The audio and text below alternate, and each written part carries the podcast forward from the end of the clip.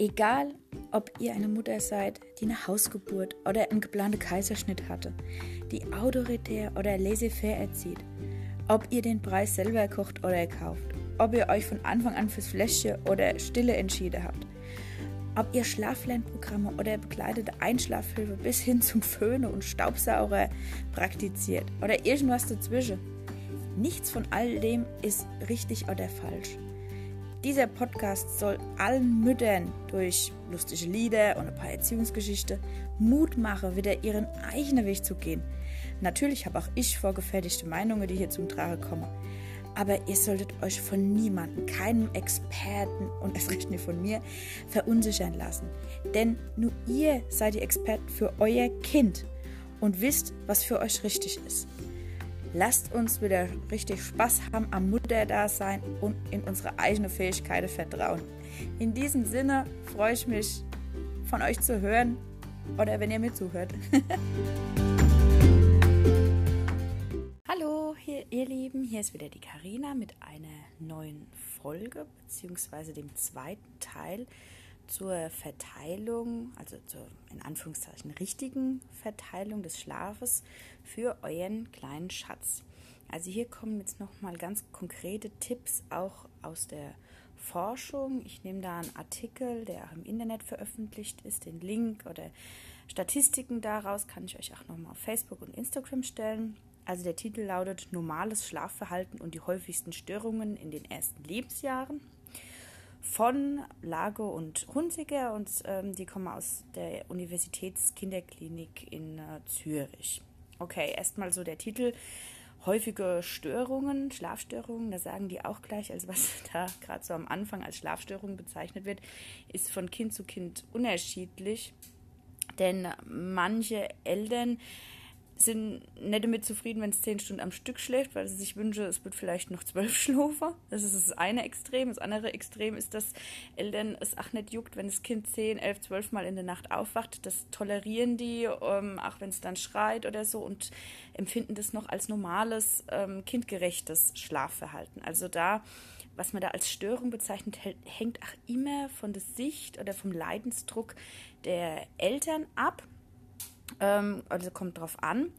Und Fakt ist aber eigentlich, dass halt die meisten in Anführungszeichen Schlafstörungen doch ganz normal sind in der kindlichen Entwicklung. Also dieses ne, häufige Aufwachen braucht man sich eigentlich gar keine Sorgen zu machen. Trotzdem gibt es halt äh, Tipps und Tricks, wie man es in Bahnen lenken kann, dass es halt fürs Kind angenehm ist und auch die Eltern zu genug Schlaf kommen. Und wie gesagt, hier sprechen ja dann die Experten aus der Universitätskinderklinik in Zürich. Ja, und da denke ich, dass die wirklich Ahnung haben. Ähm, ähnlich muss ich wieder zugeben, ähm, die äh, Tipps, die jetzt hier in dem Fachartikel stehen, gibt es auch wirklich einen Artikel, ähm, ein Kapitel, in dem sehr umstrittenen Buch Jedes Kind kann schlafen lernen. Also wie gesagt, es soll keine Werbung sein. Aber man muss halt ehrlich eingestehen, dass äh, die zwei Autoren, es handelt sich ja auch da um eine Psychologin und einen Kinderarzt, natürlich auch die Studienlage kennen und durchaus in dem Buch auch das ein oder andere ähm, sinnvolle steht und auch liebevolle Tipps äh, stehen. Und wir, wie gesagt, halten uns mal da an die liebevollen Tipps, die ich euch heute näher bringen will. Okay, also kommen wir erstmal zu dem Fachartikel, gibt es ganz viele Grafiken. Ich möchte aber jetzt euch ähm, so mal ein paar wichtige Punkte beziehungsweise so sieben Punkte über die Eigenheiten des kindlichen Schlafverhaltens erst einmal sagen und wie man da dann die Verteilung ableiten kann. Okay, Erstens mal ist Schlaf, habe ich ja schon gesagt, ein, hat mit dem Reifungsprozess ähm, zu tun. Und wann ein Kind durchschläft, ist total unterschiedlich. Völlig normal. Zweitens. Das zirkadiane System des menschlichen Körpers erlaubt keine rasche Änderung des Schlafverhaltens. Also es hört sich ziemlich hochgestochen an. Auf gut Deutsch bedeutet es einfach, dass wenn ihr sagt, also das Schlafverhalten von meinem Kind, das, das passt nicht so ganz, ich mache mir das Seuche, dass das Kind nicht genug schläft, dass ich nicht genug schlaf und ähm, da müsste jetzt was geändert werden. Ich möchte äh, da was an der ähm, Einschlafgewohnheiten ändern oder an den Schlafenszeiten an der Länge insgesamt. Dann muss man sich bewusst machen, wenn man sich da Beratung holt oder sich selber einliest und sagt, aha, es wäre vielleicht besser, die und die ähm, Tipps zu befolgen oder um, Uhrzeiten einzuhalten, dann ähm, muss man davon ausgehen, dass das sieben bis 14 Tage dauert, bis da überhaupt eine Wirkung ähm, nachweisbar ist.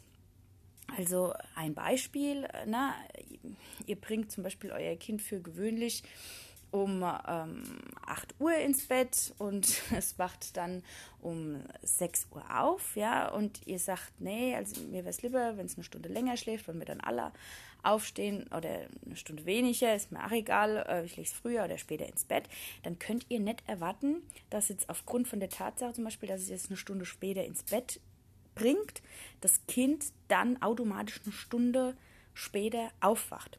Auf die Dauer gesehen wird es dann so sein. Also das Kind wird sich dann schon irgendwann ähm, anpassen und sich seinen Schlafbedarf holen.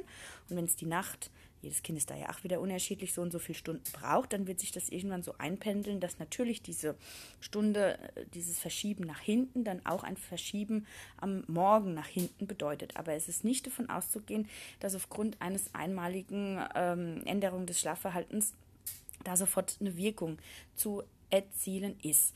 Und ich habe auch die Erfahrung gemacht, wenn man so eine Abendszeit hat, wo das Kind meistens müde wird und aus irgendwelchen Gründen verschiebt es sich mal nach hinten oder nach vorne, weil es mit dem Mittagsschläfchen vielleicht nicht so geklappt hat und es dann abends wirklich schon früher ins Bett ähm, gelegt werden muss, vielleicht schon um sieben oder na, um halb acht und sonst ähm, eigentlich eher um acht oder um halb neun einschläft dann äh, besteht manchmal auch diese Gefahr des falschen Starts. Das hatte ich ja in der vorhergehenden Folge gesagt, weil das Kind sich dann einfach umgewöhnen muss auf eine neue Einschlafzeit und sein Körper eigentlich der Rhythmus dann noch der alten Einschlafzeit ähm, nachtrauert. Ja, also wie gesagt, wenn Änderungen vorgenommen werden, dann, wie gesagt, muss man damit rechnen, dass ähm, ein positiver Effekt oder eine Änderung des Schlafverhaltens frühestens, also das heißt frühestens vielleicht bei der einen oder anderen Kinder auch schon ähm, viel früher, aber so in der Regel sieben bis 14 Tage.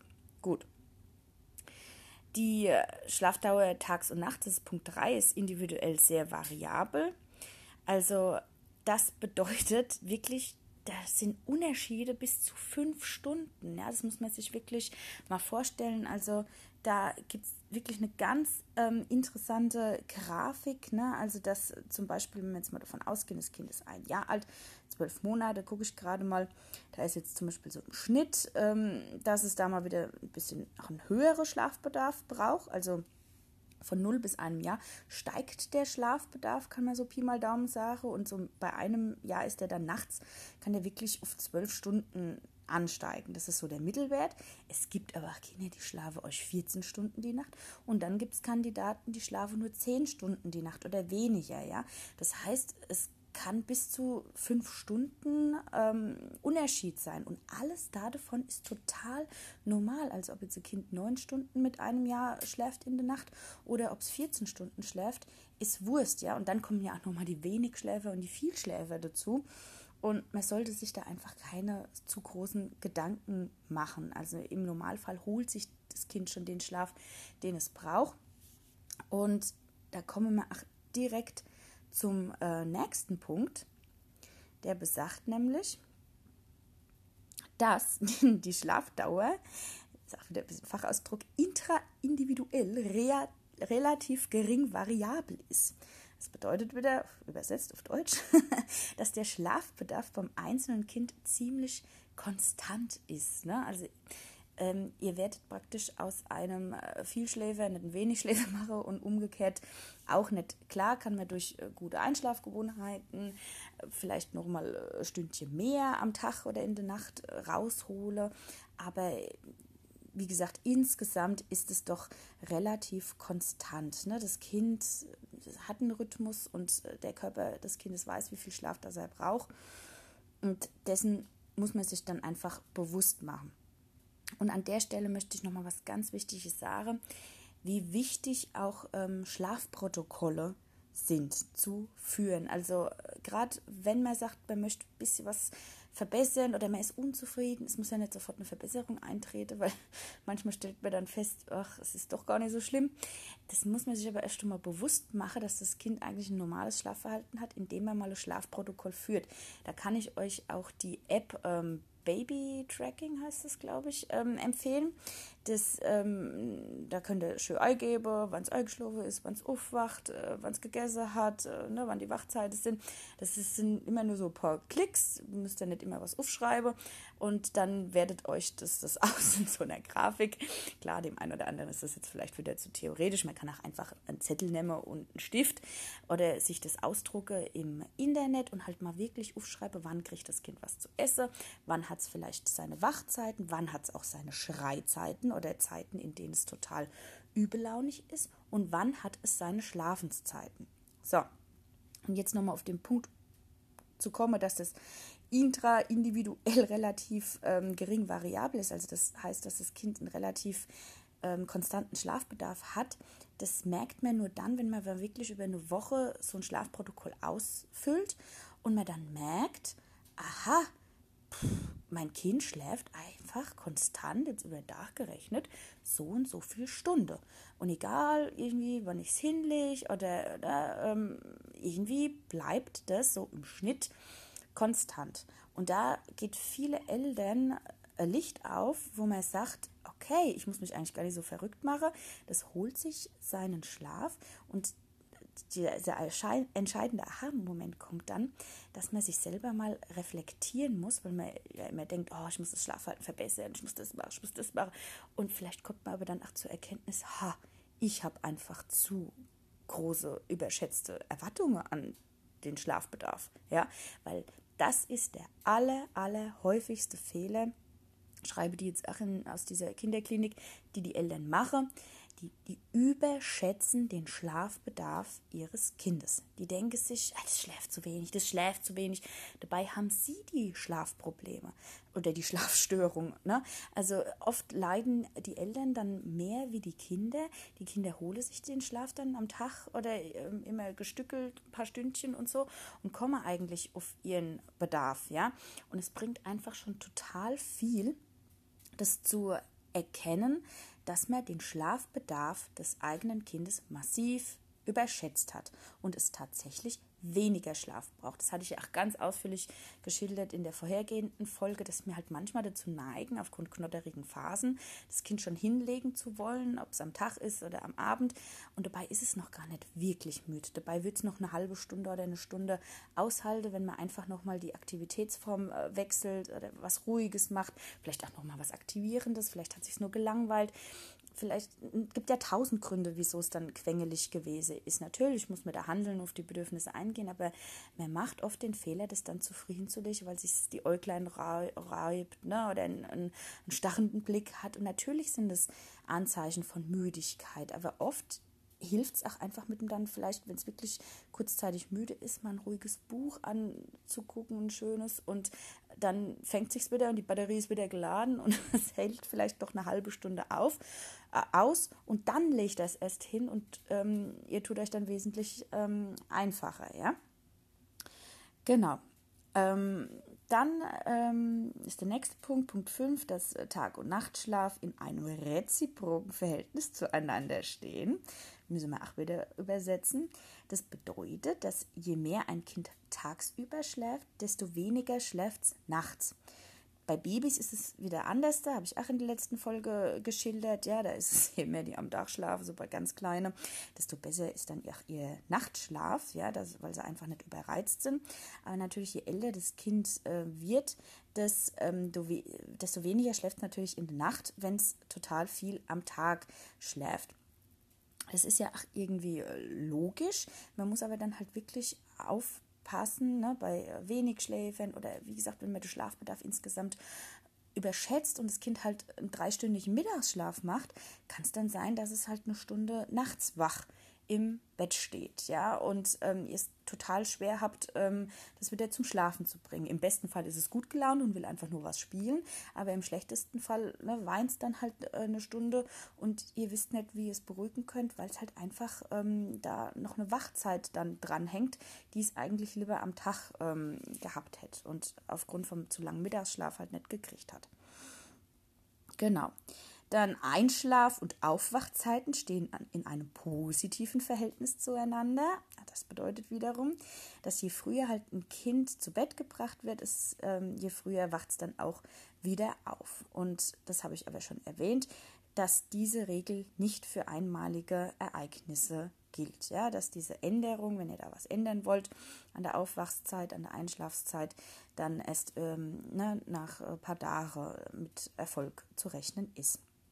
Und dann nochmal der letzte Punkt, äh, den sie aufführen, ist halt, dass nächtliches Erwachen auf keinen Fall eine Schlafstörung ist, sondern zum ganz normalen Schlafverhalten äh, gehört und es dann von der Störung gesprochen werden kann, wenn halt ähm, das Erwachen ähm, mit Schreien, Aufstehen, Wecken der Familienmitglieder einhergeht. Also das ist das, was ich meine solange das Kind nur aufwacht und ach mal kurz weint, äh, ne, das ist ach ähm, völlig normal. Ihr beruhigt ne, und wenn es aber dann schafft, wieder weiter zu schlafen und ihr dann ach wieder schön in den Schlaf findet und da keiner drunter leidet, dann ist alles in Ordnung. Dann macht es auch nichts, wenn das mehrmals die Nacht äh, passiert.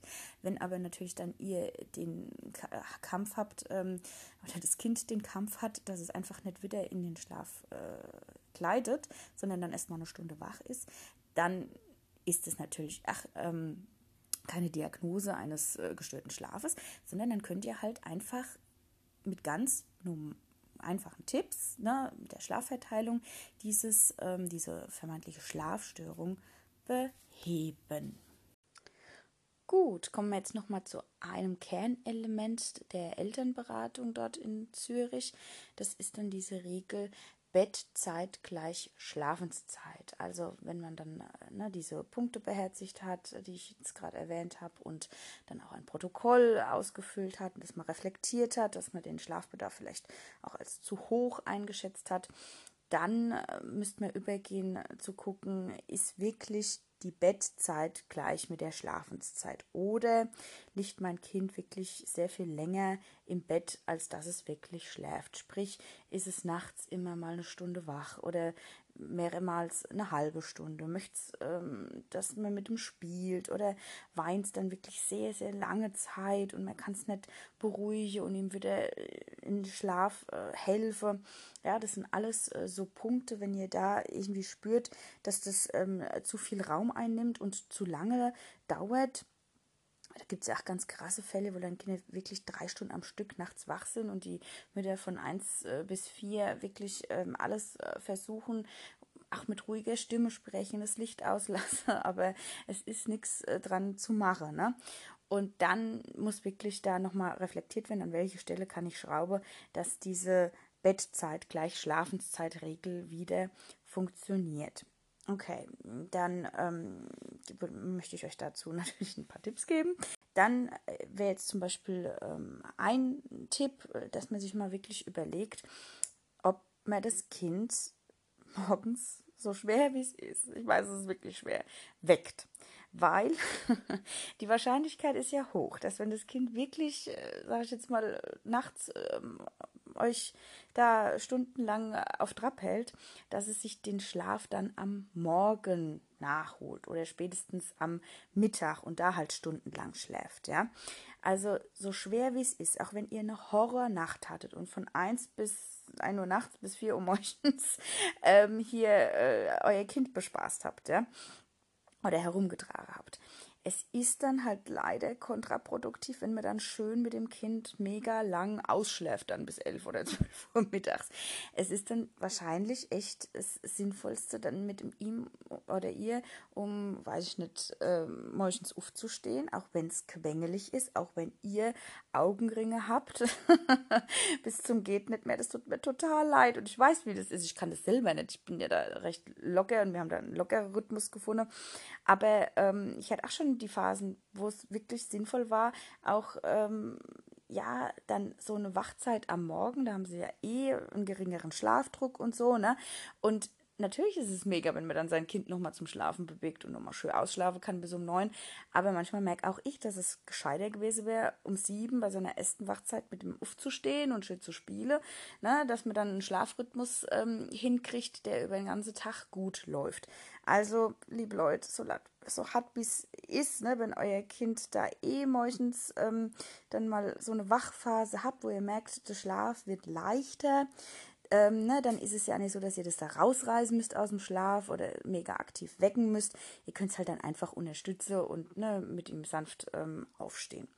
Ja, dass einfach da diese Nachholmöglichkeit nicht mehr besteht. Ja, sonst holt sich das den, den Schlaf ja wieder am Morgen oder am Mittag und ihr habt dann nachts wieder dasselbe Spiel, dass es euch wach ähm, im Bett liegt um Mitternacht.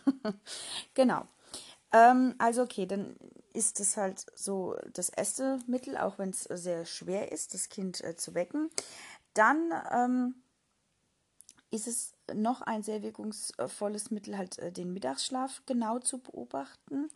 Ähm, schwierig ist das natürlich bei wenig Schläfern, ja, äh, das gescheit einzuschätzen, weil man denkt ja schon, man guckt sich Tabellen an und denkt sich Pi mal Daumen, ah ja, ne, so ein zweistündigen Mittagsschlaf, äh, das ist jetzt nur ein Beispiel, je nach Alter, ne, ist doch nicht verkehrt, ne, und dabei sind vielleicht dann schon diese zwei Stunden zu viel, ja, und ähm, es würden besser tun, halt äh, doch kürzer zu schlafen, ja, ähm, damit es einfach dann genug Schlafdruck äh, für die Nacht auf baut. Ja, wenn euer Kind noch zwei Schläfchen braucht, wie gesagt, kannst du auch morgens oder nachmittags Stündchen, aber halt einfach das mal beobachten, Protokoll führen, wie ist der Schlafbedarf von meinem Kind und dann halt richtig auf die Nacht ach verteilen und dann auch am Tag, zum Beispiel beim Mittagsschläfchen, kürzen.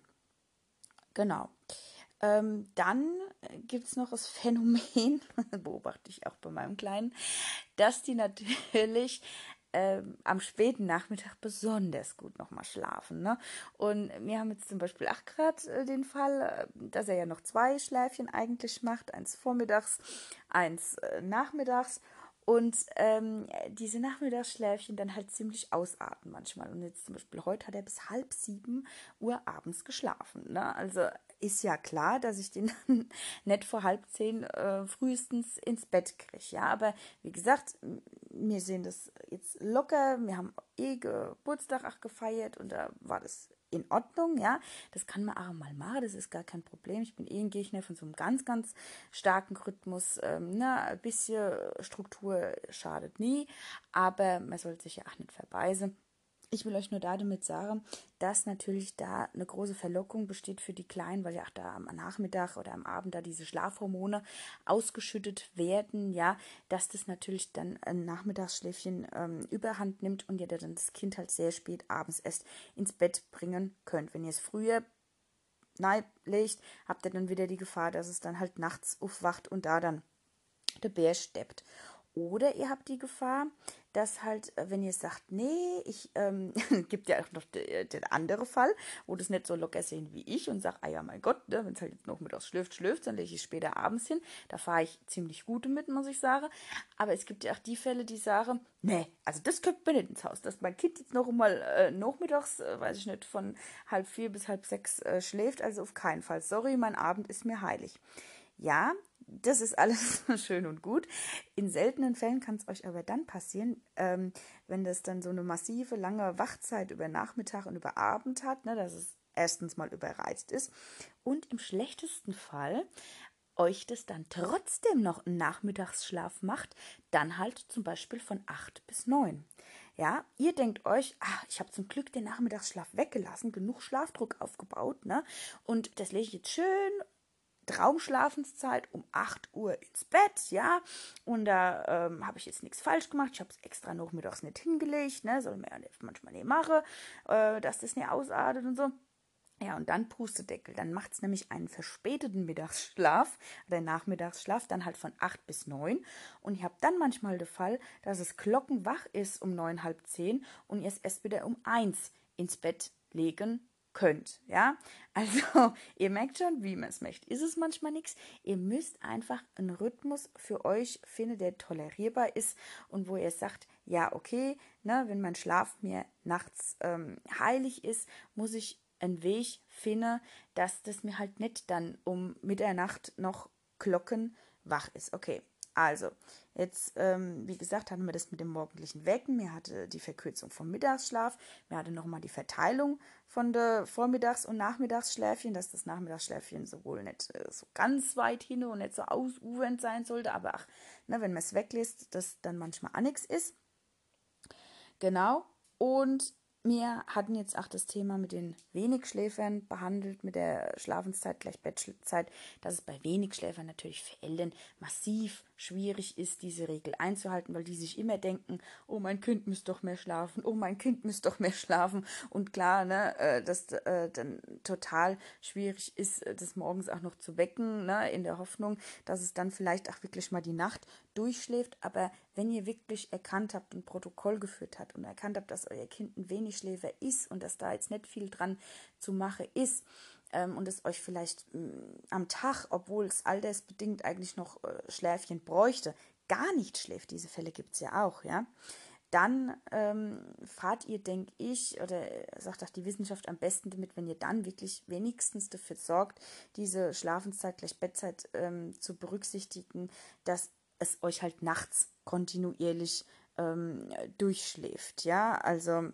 ne, wenn es zum Beispiel wirklich ähm, insgesamt, äh, sage ich jetzt mal, nur acht oder neun Stunden ähm, schläft, ja, und tagsüber gar nicht mehr, ja, dann bringt es ja nichts, ähm, sage ich jetzt mal, das irgendwas erzwingen zu wollen. Dann muss man sich damit abfinden, okay, er hat einen Schlafbedarf auf 24 Stunden gerechnet, einfach nur von acht ähm, oder neun Stunden und die lege wir halt jetzt komplett in die Nacht. Ne? Weil wenn man ihn mittags hinlege und er schläft zwei Stunden, das ist dann auch nochmal gekürzt und dann schläft er uns die Nacht insgesamt nur sechs Stunden. Ja, und wenn ich ihn dann halt abends hinlege, ist der klar schon wieder um vier Uhr wach, weil dann einfach nicht mehr drinne ist. Ja, also bei wenig Schläfern ist halt sagt ähm, auch dieses umstrittene Buch, ist es wesentlich schwer, diese Regel einzuhalten. Aber wenn man halt die Erwachsenen halt nachts auch zu ihrem Schlaf kommen wollen, dann ne, ist es halt schwer, aber ähm, das Sinnvollste, das, äh, den Schlaf dann auf die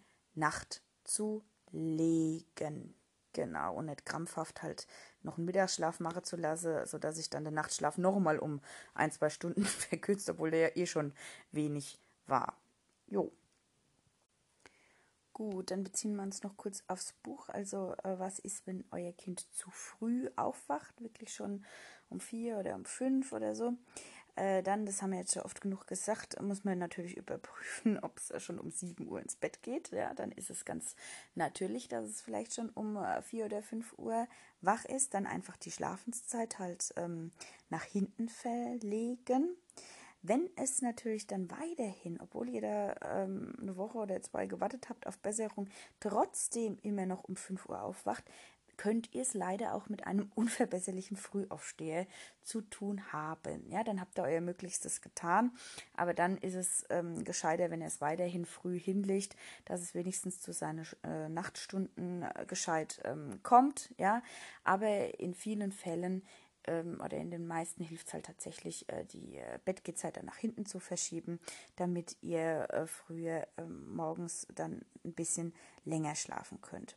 Ja, dann wird es noch in dem Buch geschrieben, das finde ich so ein strittiges Thema mit diesem gelernten Hunger, dass halt manche Kinder dann um 5 Uhr wach werden, weil sie einfach Hunger haben, gelernt Hunger haben, den man ihnen so beigebracht hat. Das mag ja manchmal schon der Fall sein. Wobei ich ja finde, äh, ne, dass nachts äh, für die Gehirnentwicklung äh, die eine oder andere Milchflasche auch nicht verkehrt ist für ein Baby. Und diese Studien mit ab sechs Monate brauchen die keine Nahrung mehr nachts. Ja, ist ja auch manchmal sehr strittig. Ja, und das Buch an sich ist ja sehr strittig. Also auch was dieser gelernte Hunger angeht. Naja, das kann ich aber noch einigermaßen nachvollziehen. Aber manchmal ist es halt einfach so, ach, dass die, dass es gar nichts mit Hunger zu tun hat, dass das ach Durst ist. Ja, und wir kennen es doch selber, wenn wir irgendwie mit offenem Mund schlafen oder so und dann wach werden oder mal ein Mittagsschläfchen gemacht haben. Also da laufen wir doch sofort zum Kühlschrank und holen uns ein Glas äh, Wasser raus, ja. Und äh, wie soll dann ein Kind weiter schlafen, ne, wenn es doch da wirklich Durst oder Hunger hat. Äh, klar, was die jetzt negativ betiteln, ne, dass es dann am Schlaf gehindert wird, sehe ich aber auch als Chance, schreibe sie ja auch dann an anderer Stelle in dem Buch, dass es manchen Kindern wirklich hilft, früh morgens mal ihr Milchfläschchen zu kriegen, ach wenn es um 5 Uhr ist oder so, dass sie dann einfach nochmal bis sieben weiter schlafen, seelenruhig, ja, und dass das ach nicht äh, verkehrt ist, ja, also lasst euch da nicht äh, verunsichern, dass die nachts oder morgens äh, keine äh, Milch haben dürfen. Ja, was hilft, das hilft. Und wenn das euch ein bisschen was bringt, das Schläfchen äh, nach ähm, weiter auszudehnen, dann ist das ach in Ordnung. Dann schreibe sie, ach, ähm, wenn natürlich das Kind schon gegen 9 Uhr oder noch früher sein erstes Morgenschläfchen macht, ja, also bei Kleinen ist es ja so, dass die teilweise noch drei Schläfchen am Tag machen, dann auf zwei, auf eins gehen. Aber wenn dann halt das erste Schläfchen schon äh, gegen 9 Uhr wieder stattfindet oder noch früher, dann ist es eigentlich nur so eine Nachholung vom Nachtschlaf, ja. Und da ist es natürlich so, wenn man wirklich nicht will, dass das Kind halt um vier oder fünf wach wird, und dann wäre es wahrscheinlich gut, wenn man es erst nach 9.30 Uhr hinlegt. Wenn es jetzt noch zwei Schläfchen macht, schreibe sie. Und wenn es nur noch ein ähm, Schläfchen macht, äh, dann halt wirklich bis zur Mittagszeit zu warten, sodass überhaupt nicht die Möglichkeit besteht, am frühen Morgen dann diesen Nachtschlaf nachzuholen, ja, ähm, weil man halt schon um 4 Uhr aufgestanden ist. Genau. Dann ist ja noch so ein Punkt klar, welche Betriebsamkeit äh, kann es natürlich auch geweckt, wenn, wenn jetzt ein Elternteil aufsteht ähm, und sich fertig macht zum Arbeiten, haben halt manche Kinder, der Schlafdruck fehlt ja dann, der ist ja über die Nacht dann abgebaut und am Morgen haben die halt den leichteste Schlaf und wenn sie da dann halt irgendwas hören, dass sich jemand anzieht oder die Tür geht, äh, kann das schon bewegen, dass sie dann aufwachen, obwohl sie gern noch ein Stündchen länger oder zwei geschlafen hätten. Klar kann man sich natürlich mit dem Partner absprechen, naja, leg halt das Sache raus oder verhalte ich halt extrem leise, dass das ähm, nicht der Grund ist. Hm. Genau, das war jetzt der Punkt, wenn euer Kind zu früh aufwacht, haben wir abgehandelt. Und der letzte Punkt, den wir jetzt noch ansprechen, ist, was ist, wenn das Kind zu spät einschläft. Dann ist auch wieder so eine Möglichkeit, dass man es halt ähm, morgens früher weckt und späte Tagesschläfchen vermeidet. Genauso ähnlich ist es wie bei den, ähm, ne, also bei späte Tagesschläfchen ist ja ähnlich wie bei den Kindern, die ach, zu früh aufwachen. Genau. Und ähm, dass man halt auch ein harmonisches Abendritual einhalten soll. Genau. Und darauf achten soll, dass halt das Kind auch ähm, abends ähm, nicht zu viel Zeit in seinem Bett verbringt, ohne zu schlafen. Okay? Also, weil es bringt nichts, wenn das dann Stunden oder zwei euch rumturnt, dann war es vielleicht tatsächlich auch einfach nur nicht müde. Diese Zeit sollte man sich dann auch sparen, wenn das Kind da eh schlaflos ähm, im äh, Bett verbringt, sondern es dann einfach wirklich auch wenn es euch stört, dass es so spät am Abend ist, ja, äh, einfach dann hinlegen, wenn es wirklich müde ist, auch wenn das sehr spät ist. Und wenn ihr daran aber was ändern wollt, dann bringt es nichts, wenn ihr euch ein, zwei Stunden mit dem Kind ins Bett legt, schon früher, bevor es wirklich müde ist, in der Hoffnung, dass es euch doch einigt, sondern es ist dann echt effektiver, wenn ihr weiterhin die späte Abendszeit beibehaltet wenn es wirklich müde ist, es dann hinlegt, ne, dass es da genug Schlafdruck habt, aber es dann halt morgens wirklich ähm, früher weckt. Ne? Und genau, dann wird sich automatisch die späte Abendszeit mehr nach vorne verlegen, wenn man dann auf die richtige Verteilung noch der Tagesschläfchen achtet. Genau. Ja. Dann kann man nochmal ähm, zusammenfassen, dass halt, ähm, ja, das wirklich gute Tipps sind finde ich, vor allem diese Bettzeit-Schlafenszeitregel, auch dieses Führen mal von einem Protokoll, dass man den Schlafbedarf nicht überschätzt und ne, sich einfach bewusst macht, äh, wie man den Schlaf am besten verteilen könnte. Neben der richtigen Verteilung, klar, kommt es auch noch auf die Qualität und Quantität an, ne, wie viel es ähm, schläft, äh, dass das alles passt. Aber ansonsten bin ich davon überzeugt, ihr rockt das, äh, wie ich es immer sage, und macht euer Bestes und macht euch nicht verrückt. Es war jetzt alles sehr viel äh, Theorie und manche überlegen sich dann, ne, mache ich eine halbe Stunde früher, halbe Stunde später oder äh, wie ermögliche ich meinem Kind der optimale Schlafrhythmus und die optimale Verteilung. Das wird es nicht so geben in der Form. Ähm, wenn ihr da locker dran geht, fahrt ihr am besten damit. Und äh, wie gesagt, die Tipps, ach, wenn es die Forschung sagt, zum Beispiel das mit den sieben Tage bis 14 Tage, dass sich es dann eine Änderung einstellt, auch da habe ich die Erfahrung gemacht, dass das manchmal nach einem Tag schon oder zwei äh, schon wesentlich besser geworden ist und man sich da wirklich nicht so sehr verrückt machen sollte. Genau, einfach locker und leicht. Und was ich auch in der vorhergehenden Folge gesagt habe, mit dem Schlaffenster berücksichtigen. Ach, ne, wenn es einmal nicht geklappt hat mit Hündliche, locker machen, nochmal aufstehen, nochmal was anderes machen, Spaß haben. Spaß, Humor ist das Allerwichtigste. Und das nächste Schlaffenster abwarte und dass es dann gut einschläft und ihr schon mal die richtige Start hingelegt habt.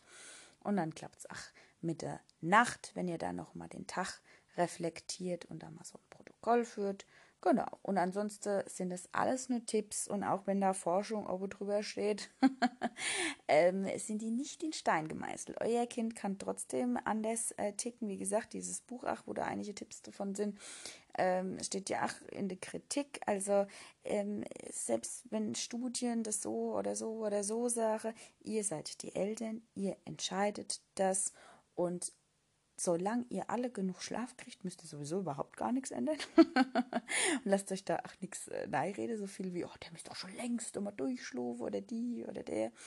Ähm, genau, ihr macht da alles Gold richtig und auch wenn ihr am Limit geht, meistens kann man durch so ein paar Umstrukturierungen schon einiges bewirken und da drücke ich euch ganz fest die Daumen und wünsche euch ganz, ganz viel Spaß, Liebe und viel, viel Humor mit eurem kleinen Goldschatz und eurer kompletten Family. Macht's gut. Tschüss.